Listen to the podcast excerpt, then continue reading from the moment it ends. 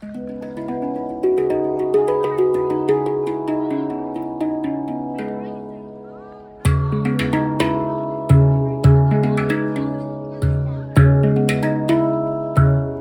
迎收听明翠柳 FM，我是雅迪，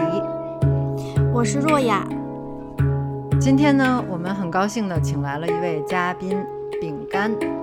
呃，饼干是一位现在在美国学习呃语言学的我的一位朋友，那他在攻读的是博士的学位。呃，那饼干其实有一个很特殊的呃一个成长经历，那就是呃他的哥哥是聋人。那么，饼干从小和哥哥一起长大，在这个过程中呢，他也呃习得了中国手语。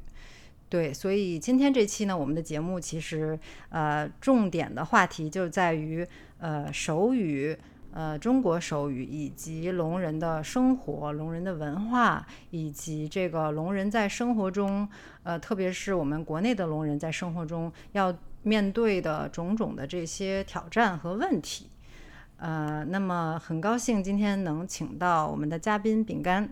呃，他呢其实是在呃很多的，就是不同的地区和国家都学过学习，呃学习语言学。那么这些不同的经历，包括这个各个地区对于聋人对于手语的态度，其实也给了他啊在他的研究方面上有了很多的启发。那么他其实。主要专攻的是语言学中的两个方向，一个是手语语言学，另外一个呢就是心理语言学。啊，那么好，我们现在先请饼干和大家打个招呼吧。嗨，大家好，很感谢若雅和雅迪邀请我来做你们节目的嘉宾，然后我也很开心能有这样一期节目，能让大家更多的了解到聋人群体和手语文化。然后我自己呢是。可能小时候受哥哥的影响，然后我就会发现手语原来是一门这么有趣的语言啊。然后后来自己在大学的时候接触到了语言学，就觉得，嗯。手语其实是作为一门和口语一样有意思的平等的真正的语言呢，原来背后还有那么多有意思的点，所以后面嗯就在香港进行了一个就读再读了一个硕士，读了手语言学专业，然后在也在那个时候让我更加坚定想要做关于手语言学的研究，所以现在就是在美国读博，也是和雅迪是同学。对，其实我觉得我们要不然先请，嗯，饼干来和我们讨论一下，就是，呃，这个关于聋人的称呼的这个问题。若雅和我做了一期专门讲《Coda》那个电影的那集节目，呃，当时也是《Coda》刚出不久，呃，或者说他刚获了奥斯卡不久，呃，其实那集我们也提到过，就是这个影片名的翻译。本身就是相对来说有争议的，因为中文的这个影片翻译成呃“健听女孩”，就是健康的健，听力的听这样的。对。然后，那么我们会认为，对这个其实这个翻译本身就是有点让人觉得不适。确实，确实，呃，之前有很。其实现在有越越来越多的人已经开始注意到对聋人群体的称呼到底我们应该如何称呼。虽然还是有很多人嗯可能不是很了解，所以我也觉得就是这个问题还是很重要的，需要呃我们想要对聋人和聋人文化更多了解的话，最先要知道的就是如何称呼他们。然后就像确实雅迪说的，“健听女孩”这个翻译是有一点问题的，它区分了什么是健康，什么是不。不健康，或者是有人会说正常人，呃，会会把听人用正常人来称呼。其实，当我们在说正常的时候，我们就区分了不正常；当我们说健康，我们就区分了不健康。但这样子的用词，其实都是带有自我、以自我为中心的，或者说是很带有偏见的。因为什么人是不正常的？听不见就不正常了嘛。所以，我觉得要拒绝歧视，就要从语言尊重开始。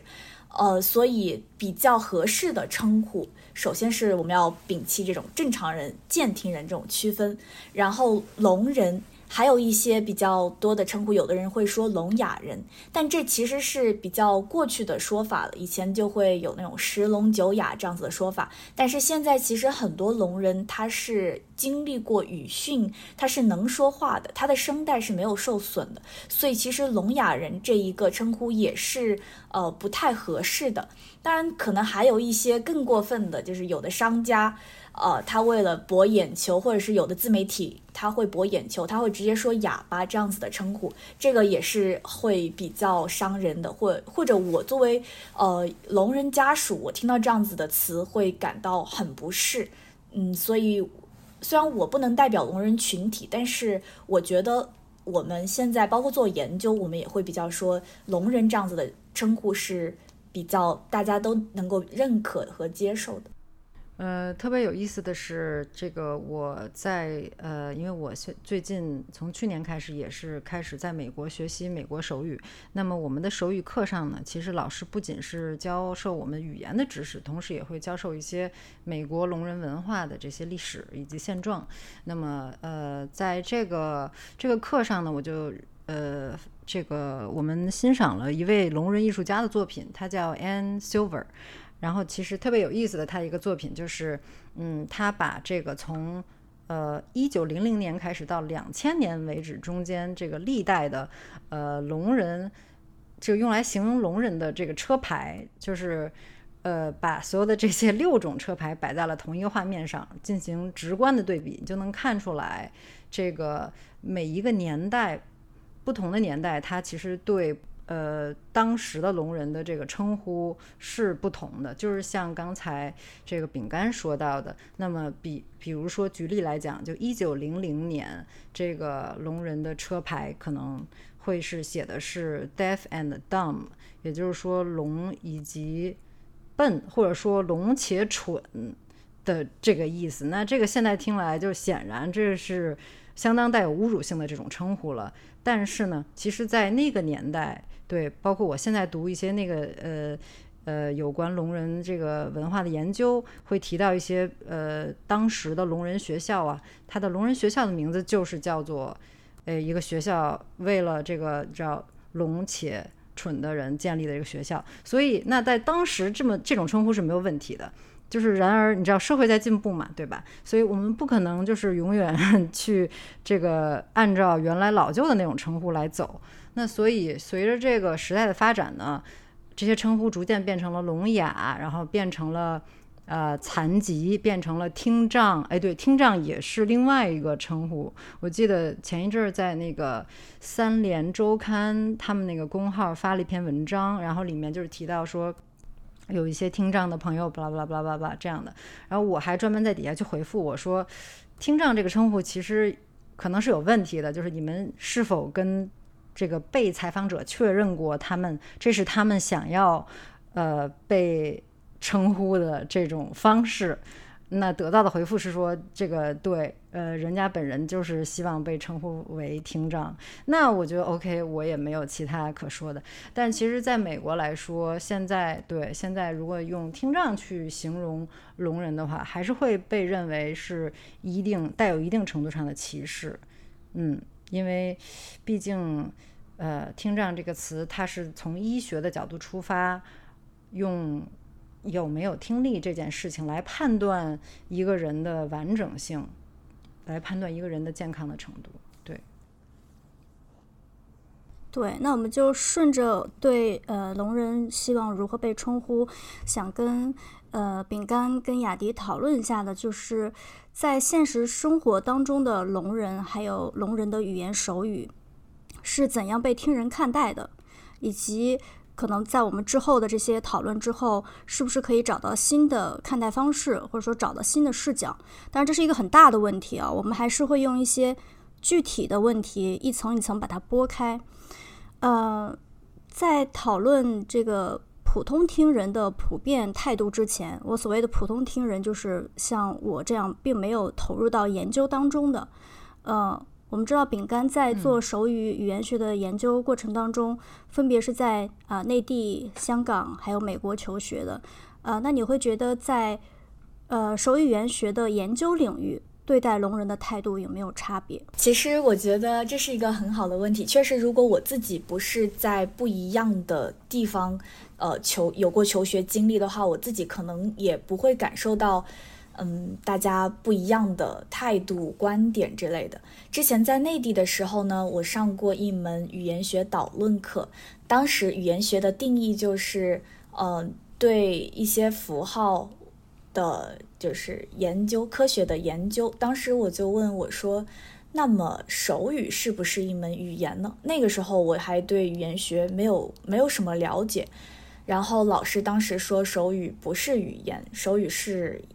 一种叫 semi 什么什么 symbol 之类的，反正他就说不是语言，半符号，差不多差不多，他是这么回答我的。然后我当时也没有。没有什么意识，也不了解手语语言学。直到我后面本科毕业论文的时候，当时我是想自己做一呃个和聋人群体相关的一篇，呃他们书面语产出的一名一个一个文章，所以我也自己读了很多文献。当时就发现，其实有有相关的学者，比如说龚群虎教授，他是内地算是最早开始做中国手语语言学的，然后。他是提到过手语是一门真正的语言，那是我最开始接触到，呃，在语言学研究里面把手语当成研究对象，然后当时就觉得打开了新世界的大门，就是很多人都会觉得，或者说没有接触过语言学，呃，没有接触过语言学的人就会觉得手语它可能就是一些手势或者一些普遍的大家的对手语的误解，就是会觉得全世界用的手语都是一样的。但其实这个我们后面可以讨论，就是说，其实世界各地的手语都是不一样的。然后，这是我在内地的经历，大家可能对手语的认识普遍不是太多，然后课堂上也不会涉及到和手语相关的讨论。后面去了香港读手语言学专业的时候，就会发现，嗯。这里的氛围非常的好。首先就是他会对聋人文化有更积极的态度，他觉得他不会把聋当成一种生活的障碍，或者是不会强调那么多，呃，作为聋人生活会有哪些不便，而是他们会强调手语给聋人群体带来的多样性和美好。这就让我觉得他们的文文化认同会更加的高，他们会会为自己使用手语而感到骄傲。这也是，呃，我从那个时候开始觉得手语对手语的研究，对我自己作为研究者，我自己也开始思考，我是不是也应该朝一个更积极的方向走，应该引导大众更多的去探索，去看到手语它它的美好。呃，因为以前呢，我在内地的时候，我还记得我和我和我哥哥在路上打手语，是会有人停下来，就是那种用很异样或者是那种觉得很很同情的眼光，就是很奇怪那种眼光看着我们，就嗯，觉得大家就非常可能对手语的了解也不是特别多。然后在香港的话，认识会更多一些。然后后面在。就是在美国上一学期，我上第一学期的课的时候，我就感触特别深。就是上课老师在讲语言学的时候，都会用到很多手语方面的例子，然后我就觉得哇，这学校真好。包括班上也会有很多同学，他们是辅修美国手语的。就在这边的话，我会感觉很多人他会把手语当做第二语言来学，就在他们眼里，手语不是一个低他们一等。的那种语言，而是真的就是很有意思的，然后也是第二语言，可以去，呃，愿意去辅修的一门很和口语同样平等美丽的语言。所以我觉得，这也是我希望之后我们中国可以发展到的一个这样子的地步。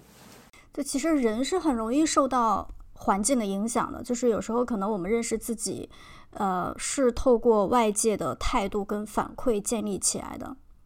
那包括刚刚饼干说的，不同地区的可能他们在的研究者，他们可能在看待聋人的态度都有有所不同。那我其实呃想知道的是，你在接触的聋人，嗯，会不会有一些生活在不同的地方？比如说，如果以国内来讲，可能在更更小一些的城市啊，甚至是县城，或者说在大一些的城市，呃，他们可能有着不一样的这种呃教育的机会啊。呃，或者是因为生活环境呃有所不同，你觉得他们的整个的呃生命状态是怎样的？或者说他们对待自己的他们的身份认同有没有差别？嗯。我觉得这也是一个很重要的问题。我只能说，基于我自己和不同的聋人的接触来讲讲我对这个问题的想法。嗯，因为我自己呢是在一个小城市长大，然后我们那个地方不是特别的发达，然后我哥哥的朋友以及我哥哥他们大多数能够接受到的教育资源其实是很少的。然后能够上大学的也非常的少。我哥哥算是非常幸运的，他是读了大学的，但是他特别多的朋友可能只是读完初中就要马上就去找一份工作，然后要支撑家里了。而且大部分的聋人能够找到的工作，可能也只能是体力活这样子。其实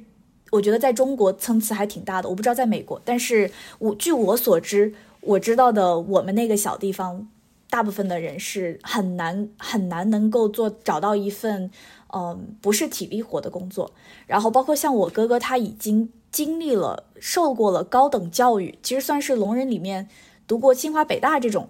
的学校的人了。但是他去找工作的时候，同样会受到很多的歧视和排挤。那么我记得我哥哥之前跟我说，他在啊我们省会城市。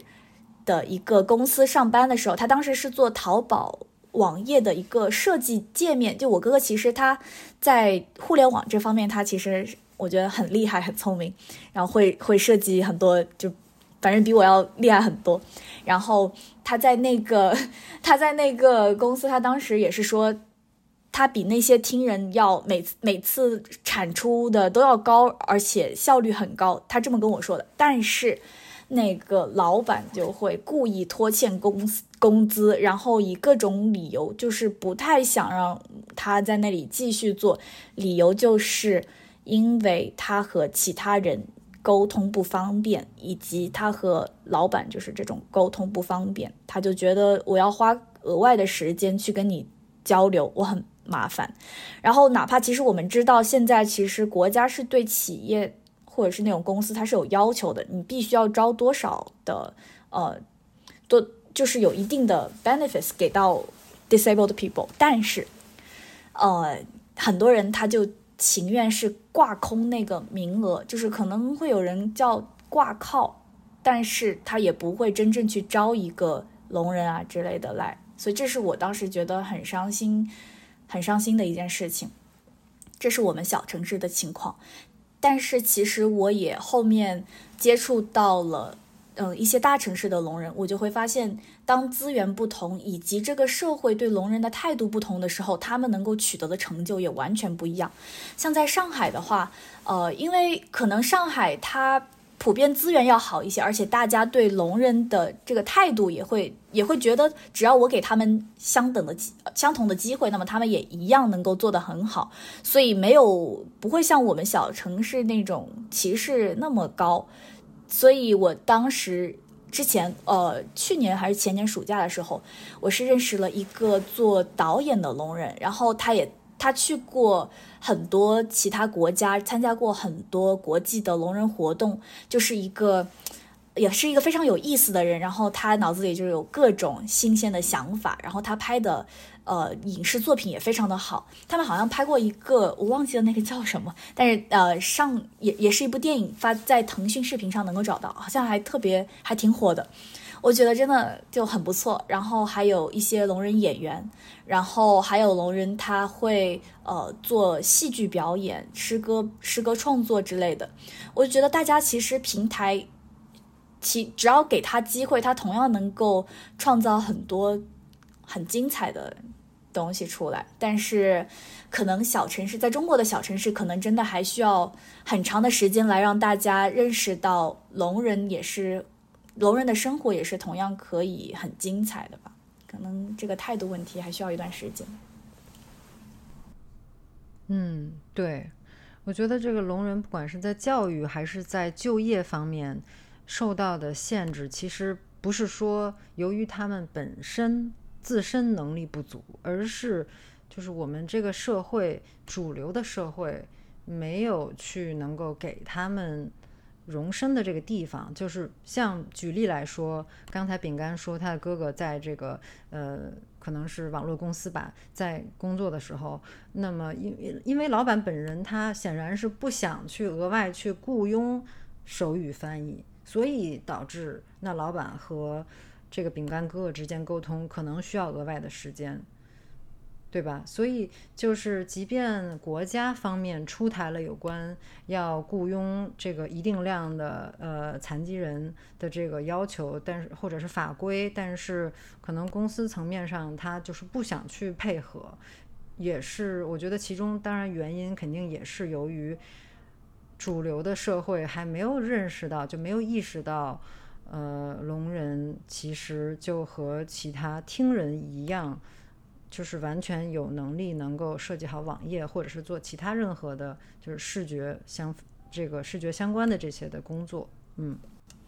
或者说有的人他哪怕知道，他也仍然觉得他就是觉得那沟通的效率低下，他就是不愿意不愿意给他们机会，所以这也是很伤心的一件事情。我觉得这种平等的意识，还有对聋人更多的这种。呃，从客观上去了解他们，就像比如说今天邀请饼干做这么一期节目，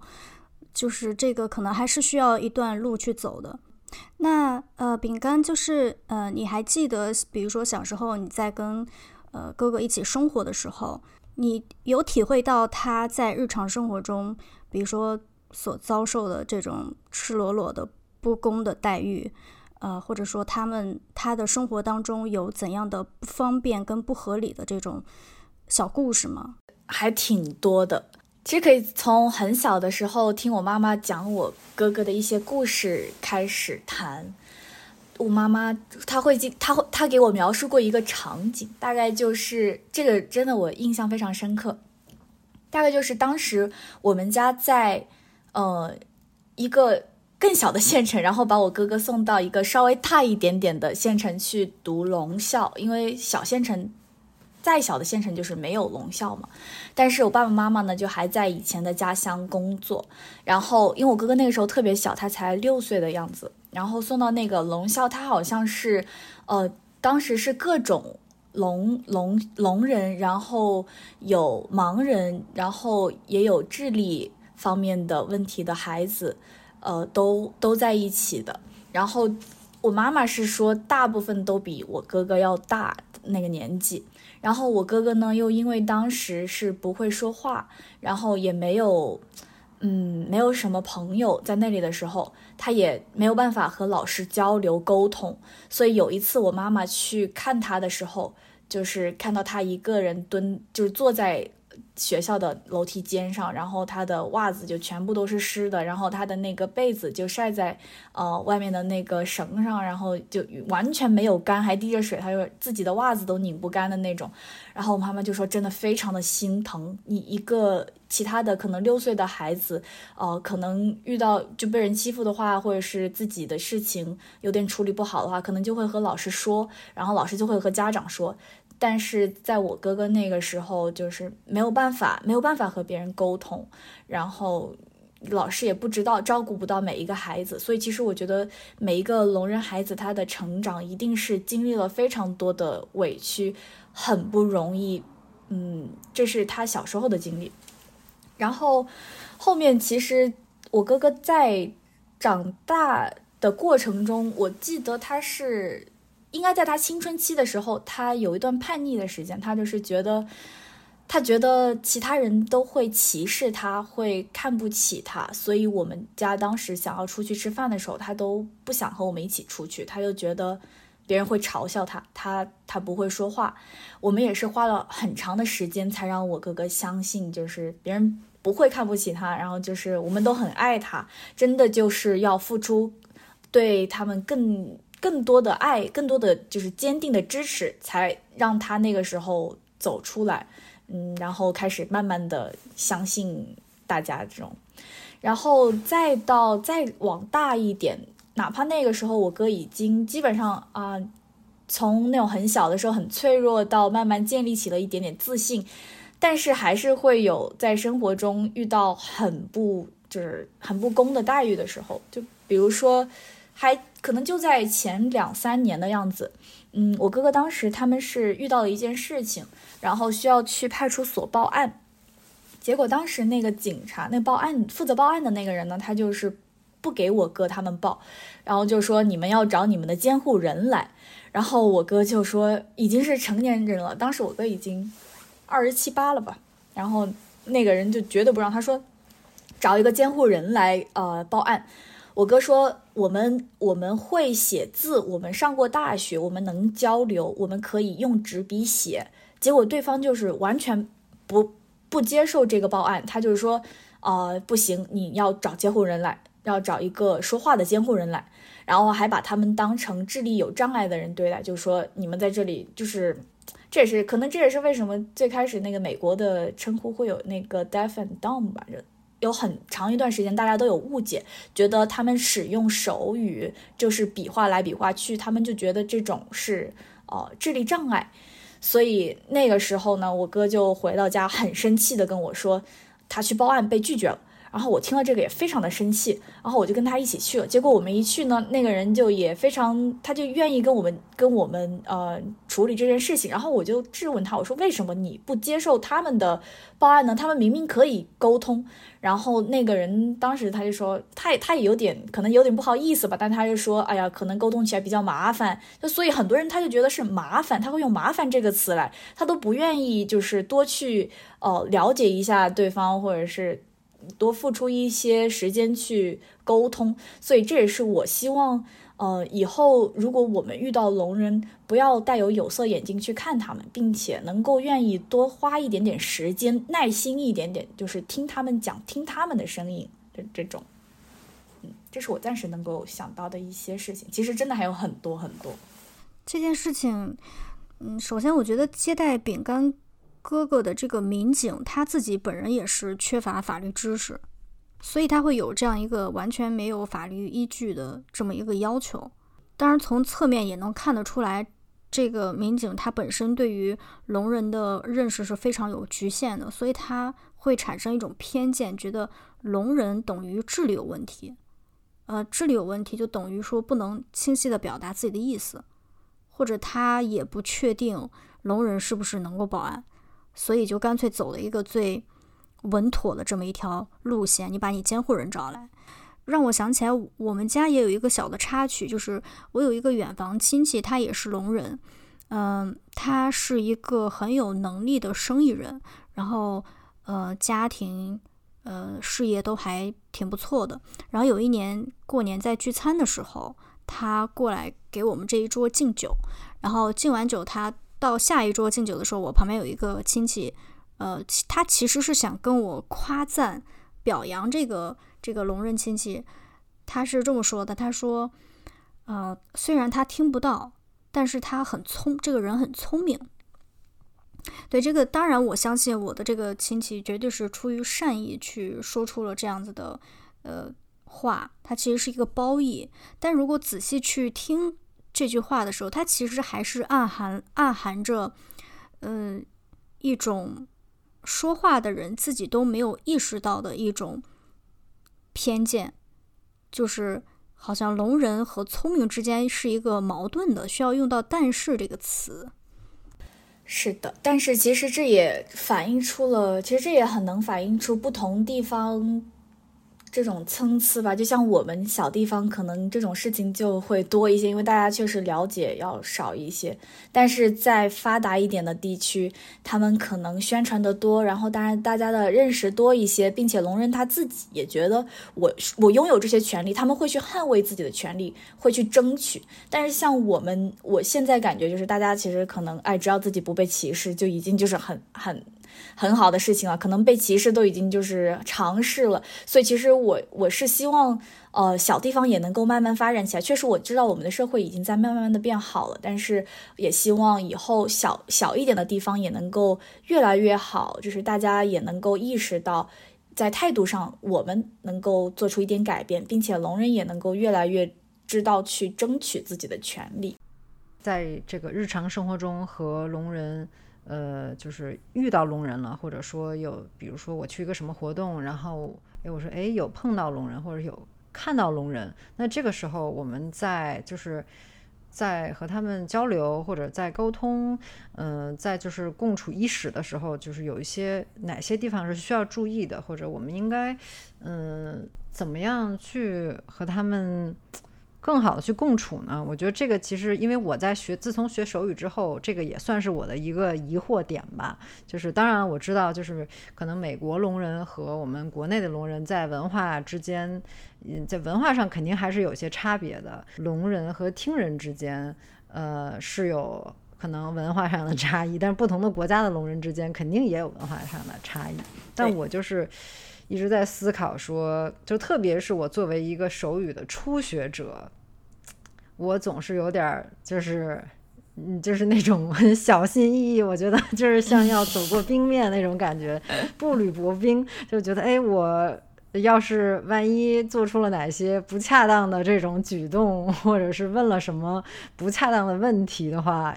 就就就尴尬了，就而且我也不希望就是做这种不礼貌的事情嘛，所以呢，就是我就是一直在想说有哪些是比较需要注意的，因为我举个例子啊，说如果有聋人在场的话，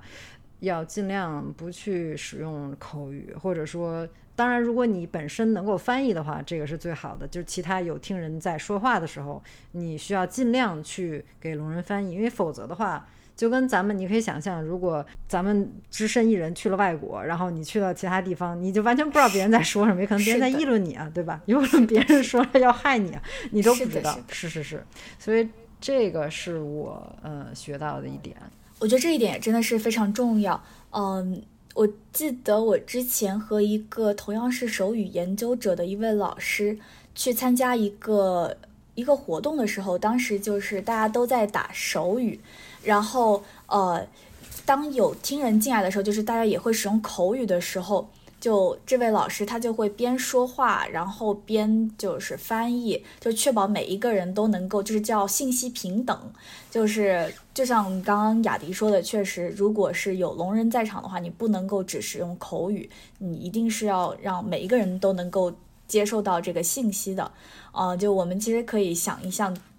确实，就是这个例子很好。就假如我们去外国，然后我们对旁边大家说的人的，呃，都听不懂的时候，是非常的无助，或者是觉得，或者如果参加一个活动，然后，哎，大家明明本来是一起参加的，然后大家都在那里说，然后我插不上话的话，那如果是换位思考一下，就会觉得这种感觉很不好。所以，嗯，确实这是一个非常重要的一个点。在学这个心理语言学的这个过程中，我还是同时就是学到了，呃，对于这个聋人的婴儿来说，让他们第一时间去接触到手语，就是当地的聋人使用的这个手语，也是至关重要的一点，对吧？就是对于婴幼儿他们的这个语言习得来说，要尽量在第一时间给予他们他们能够接受到的。这种方式，因为对于聋人的婴儿来说，你如果跟他说口语，他肯定不能百分之百的接受到。那么你给他输入的这些数据，你跟他说的就说啊，宝宝，你看这是车车。那如果他听不清、听不到或者听不全的话，你这个数据输入的时候效率就是很低的。那他就没有办法去呃完全的去掌握这门口语。作为家长来说，如果呃你知道了你的孩子。是聋人，如果你有这个资源的话，就如果这是你可以做到的话，一定要第一时间去，首先你要去学习手语，对吧？然后其次，最好是你可以找到一个途径，让你的孩子尽早的去和这个能够熟练使用当地手语的聋人去接触，这个我觉得也是一个。就是相当至关重要的一件事，就是它不仅仅是对于孩子的语言方面的习得是至关重要的第一步，而且对于他的这个神经的呃以及大脑的这个发展都是有很深远的影响的，对不对？确实，确实，呃，这也是我目前非常感兴趣的一个点，因为我之前在本科的时候做过一个关于聋人汉语书面语的研究，就会啊，其实前段时间也。我感觉很有有一些社交平台上面比较火的一个话题，就是说聋人送餐员的语序问题嘛。其实当时那就是我的毕业论文的研究主题。但其实当时呢，我呃。做了一个呃结论，就是说，我觉我觉得是受到了手语的影响，但后来呢，我就发现，我觉得这是一个比较消极的对手语比较消极的态度，当然是会受到手语的影响，但是这不是一个最重要的原因，因为本来说书面语就是聋人的第二语言，这不是他们的第一，呃，不是他们的第一语言，所以我们其实就是也确实不应该去。judge 他们，然后呃，关于早期输入为什么重要呢？就是语言学里面有一个理论，就是可能大家都都知道有一个语言关键期。那么语言学上有一个非常厉害的人，Chomsky 叫乔姆斯基，他就认为。人的大脑里面是有一个语言的专门学语言的装置，那么只有在特定的时间里，你给它输入足够的语言，你有语言输入之后，你才能启动这个装置。那么很多很多家长他觉得。自己的孩子是聋人的时候，他可能想送他去做人工耳蜗。现在这也是一个，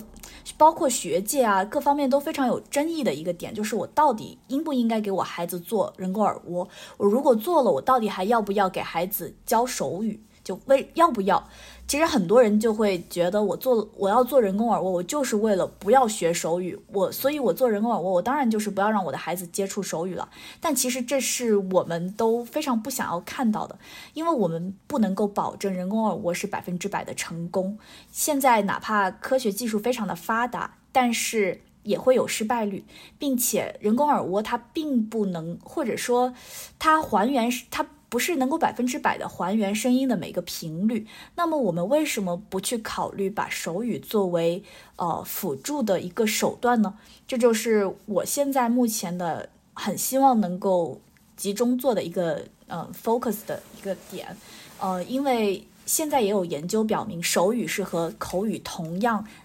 能够激活我们脑袋里这个装置的一门语言，哪怕它是一个多模态的语言，它不是像口语这样子的线性语言，它是一个呃，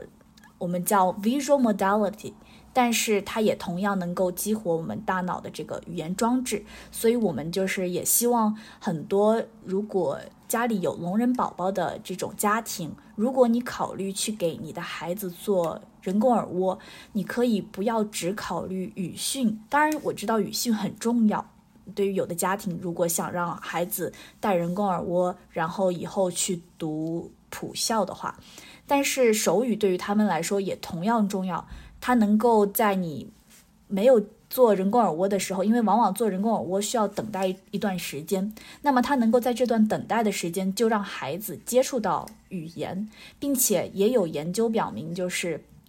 呃，家长学手语，听人家长学手语，然后带着孩子一起学，是能够。激发这个孩子的头脑里面这个装置的，并且也对他们的语言发展是有极大的帮助的。所以，我们就是希望大家都能够重新认识手语，不要把手语就是当成一个哇很可怕的东西，我一定要远离它这样子去看待。在我们已经知道了手语和口语是具有同等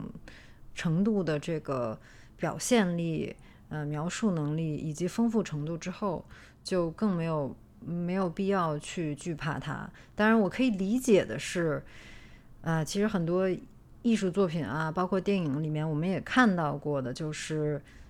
一些听人的家长，可能他他去，嗯，他会去担忧的是说，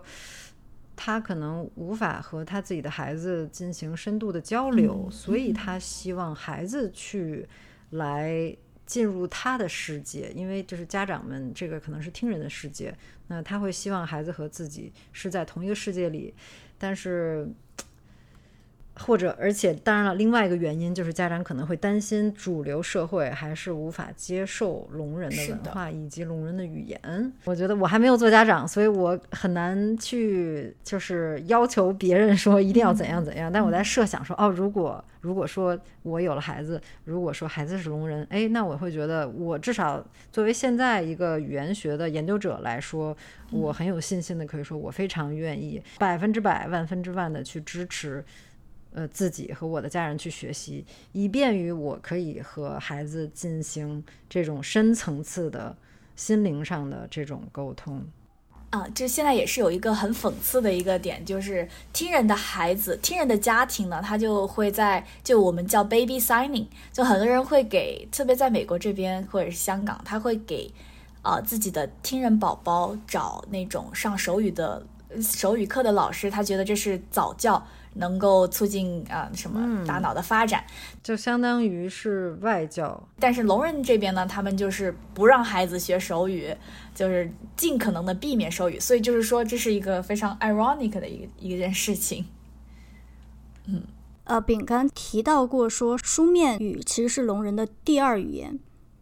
就我我其实有一个小小的问题，就是呃，聋在聋人的文化里面，他们是没有。没有书面语的嘛？就比如说像，其实像，呃，我是说中文的，那除了口语，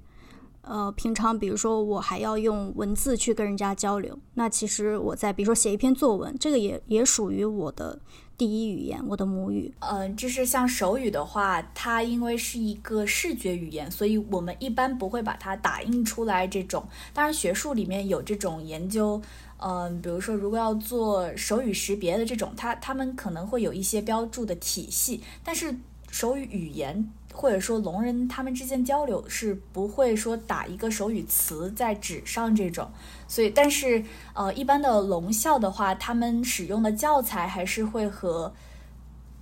和普校是一样的，就是大家也都是一样学中文这样子，学普通话有的做语训的话就是学普通话。我觉得我想补充的就是，就是据我所知，现在世界上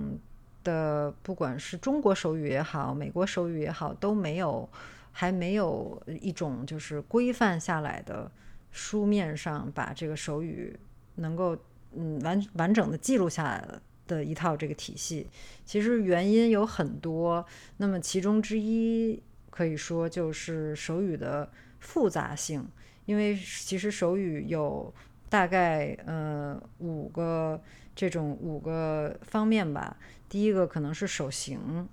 第二个是这个手的朝向，就是你手心朝外，手心朝内，这有两种可能，对吧？那第三个是这个手的动作。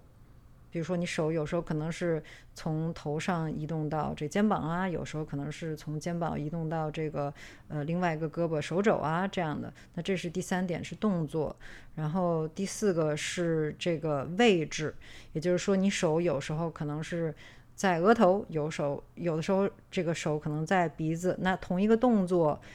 呃的情况下，你这个这个动作在额头。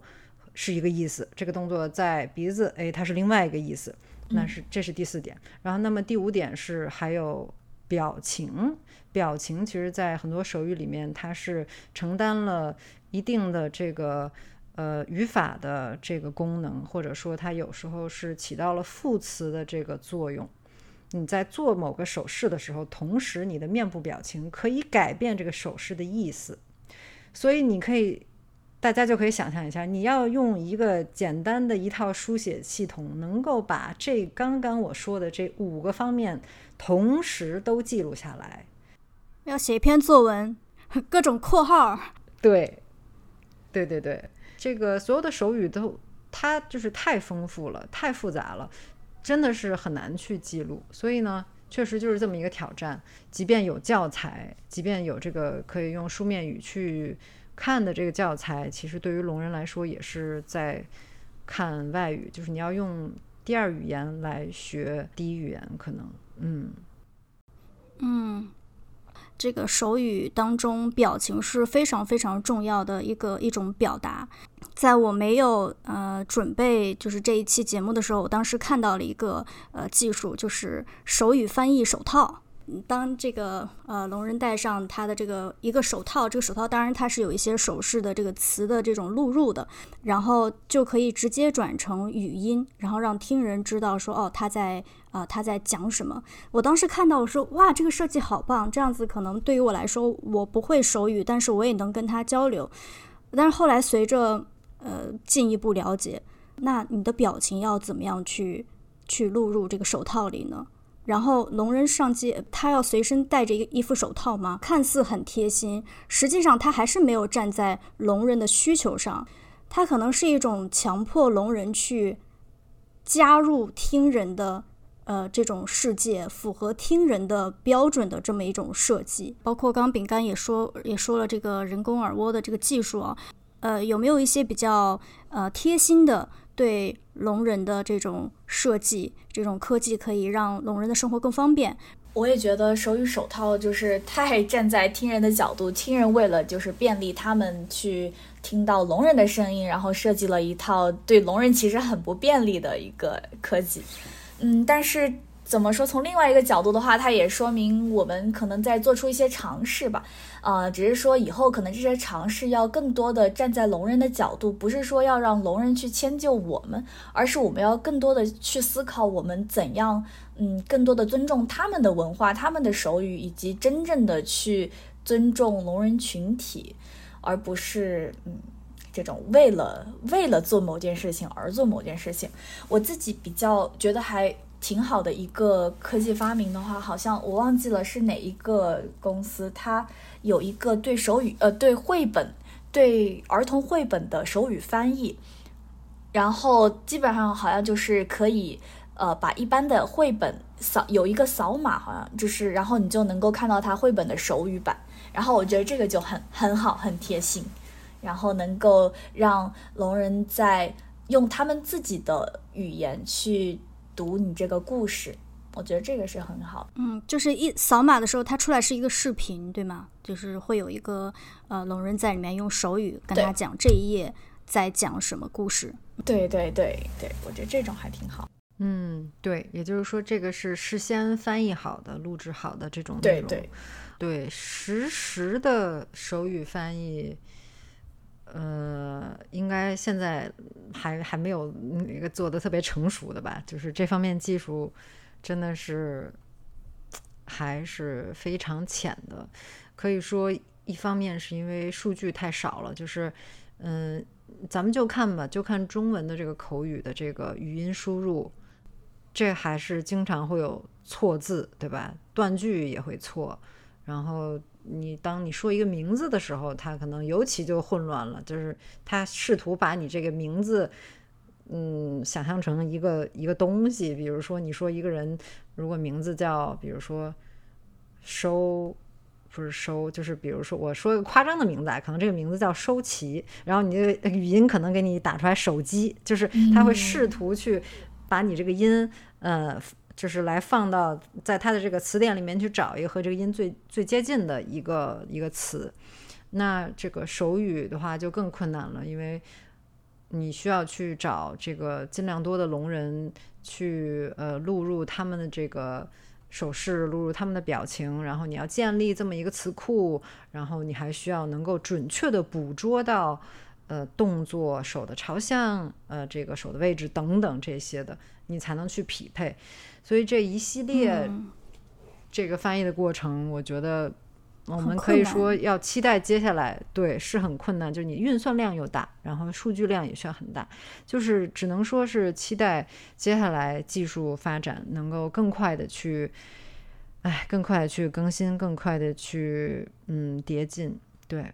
是的，所以我我我其实也觉得，就像狄更斯说，我们这是最好的时代，这也是最坏的时代。其实科技发展确实是好，但是主要真的是要看我们怎么去用它们。就像那些手语手套这种发明的话，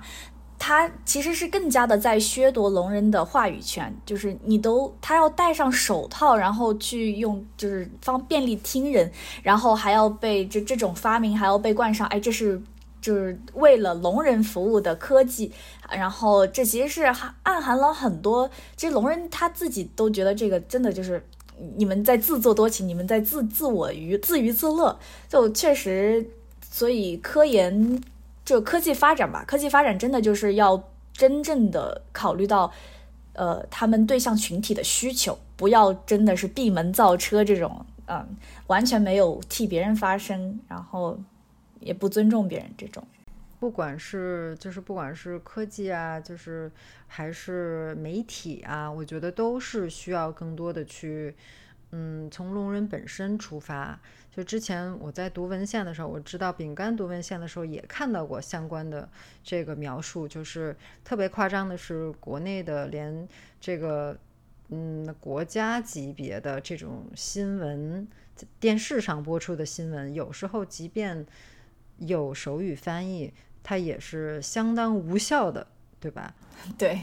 就我哥哥他们基本上就是不会看那个 手语翻译，就觉得翻的什么呀？不过这是一两年前我我跟他们交流的事情，我不知道最近会不会好一些，因为我呃一是好像看到过一个变化，就是以前那个手语翻译它那个框框是很小很小，就在左下角，然后现在我好像有有一次看到好像它是变大了哦，但是可能不知道翻译现在怎么样了，而且以前他们就是说那个翻译是毫无表情。呃，就不知道在打什么，然后打的是那个语序也基本上都是汉语的语序，根本就不是他们自然手语的语序。所以这里其实也可以补充一个点，就是汉语和呃怎么说呢？就是说手语它分为自然语言、自然手语和还有一些可能国家层面，比如说我们有一本书叫《国家通用手语》，它可能会规定的那种打法，可能很多都比较。呃，就像我们说中式英语，我们叫 Chinglish。那么那个有的有的时候国家层面推的手语呢，或者说电视台打的手语，可能就是比较的偏中文语序。那么有的聋人他就会觉得这不是这没有尊重他们的文化，这根本就不是他们自然手语会打的。一般自然手语的话，就会视觉程度更高一些，不会按照中文手语来打。嗯。呃，不会按照中文的那个书面语的语序。打一个比方，就是你可以想象，如果有一天中文的教科书里面就是说你得按照英文的语序来说这些中文的词，反正就是这种感觉。对，是。对对对对对。嗯，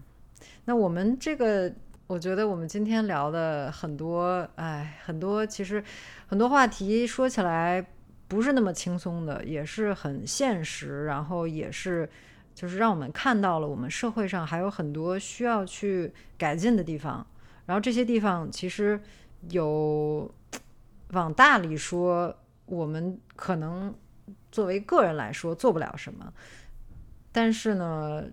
其实你不知道哪天你可能就会遇到聋人，那你跟他。之间，你对他的这个态度，包括你是不是你是盯着他看啊，还是说你就是礼貌性质的，就是和你对待其他所有人一样的，你就是该不看就不看，该看的时候就要看，等等这些小事儿，我觉得，呃，都是我们个人可以做到的。就是从这些事儿，对大家就可以开始一点儿一点儿的改变，推进整个社会。对。那我想问，比如说作为听人啊，呃，学手语有没有什么好处？因为现在其实在上海有很多这个聋人咖啡馆，包括我知道星巴克在上海的呃地址我有点忘记了，就是他们会定期有一些沙龙，就是学习手语的这这种这种沙龙。那比如说今天我们的听众听到了说哦，怎么样去尊重聋人，可能去了解他们的语言也是呃去更去接近他们。的一种途径吧。那作为听人学习手语有什么好处呢？嗯，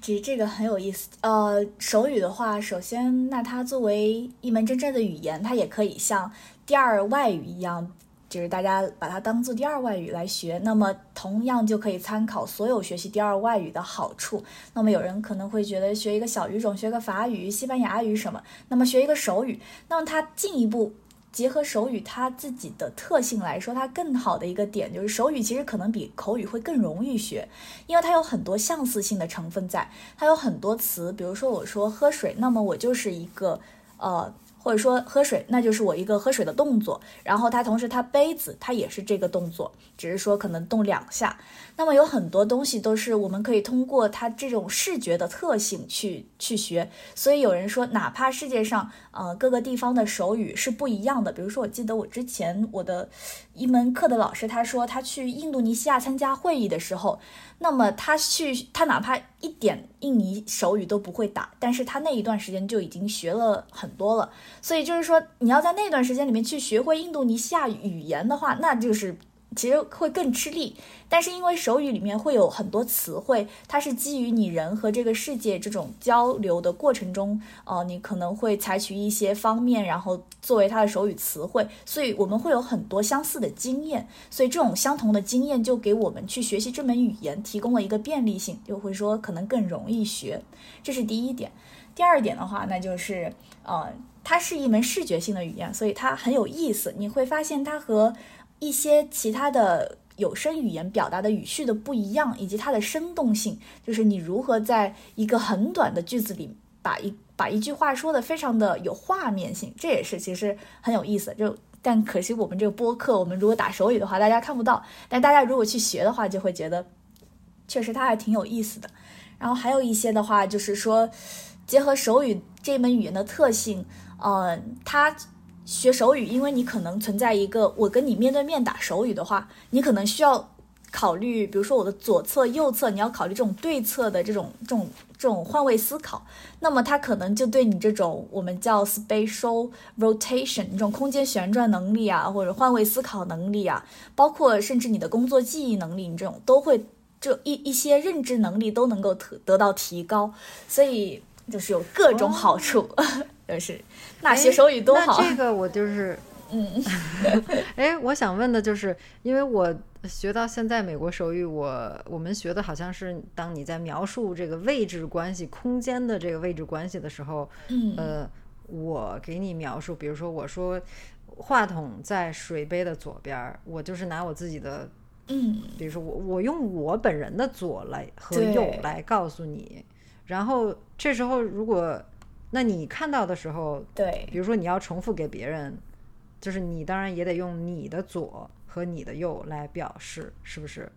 对，我就得当我看到你打的时候，我就得自己在我的脑子里就是把我换位成你，所以这就有一个呃叫 take perspective of the others，你就要站在别人的问角度想问题，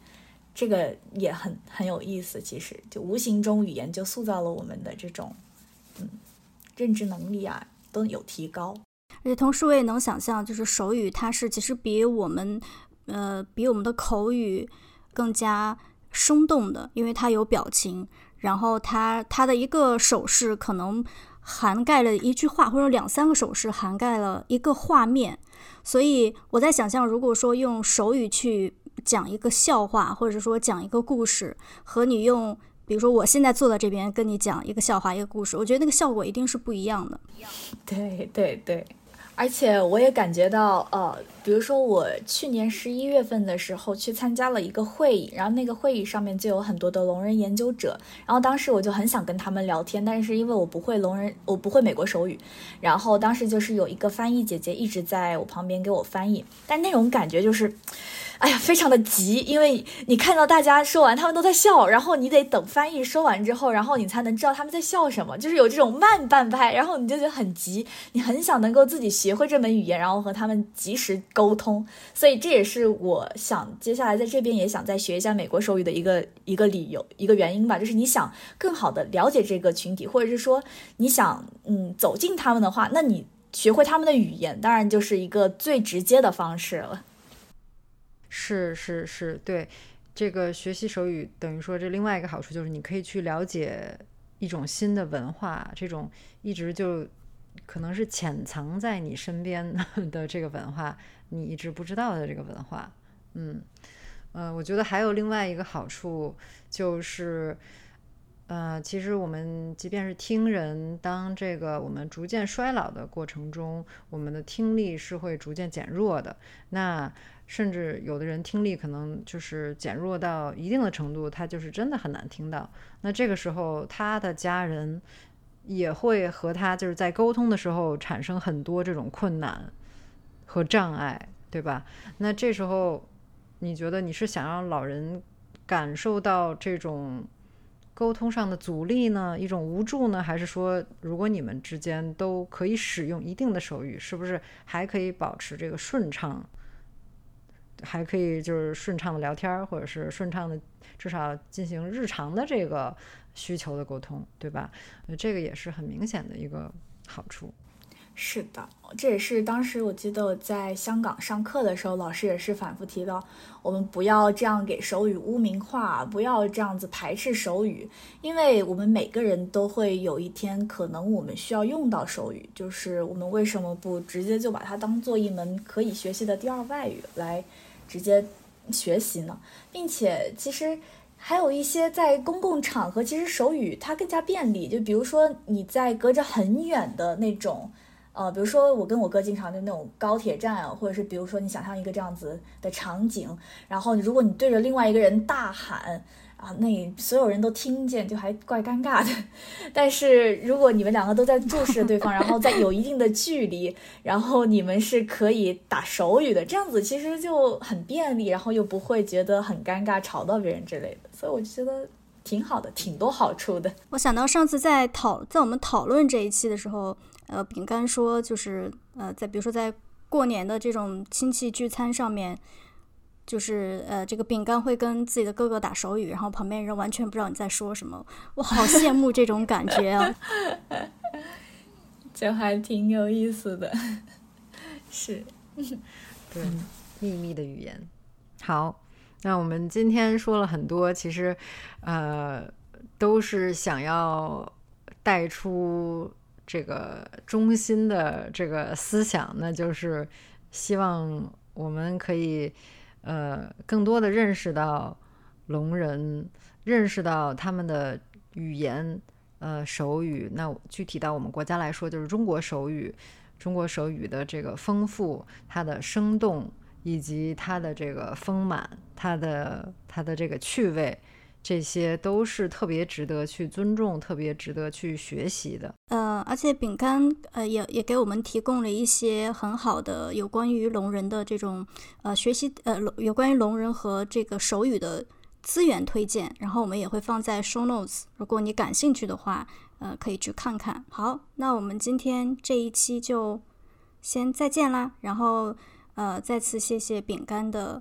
呃，接受我们的邀请，然后加入我们的聊天。谢谢大家，也谢谢雅迪和若雅计划这一期节目。然后，我们也真的希望越来越多的人能够正确的认识聋人，正确的认识聋人文化，然后也能够呃知道手语是一门美丽的语言。然后我们一起慢慢进步，让这个社会更加的美好。好的，谢谢。好的，拜拜，下期见喽，拜拜。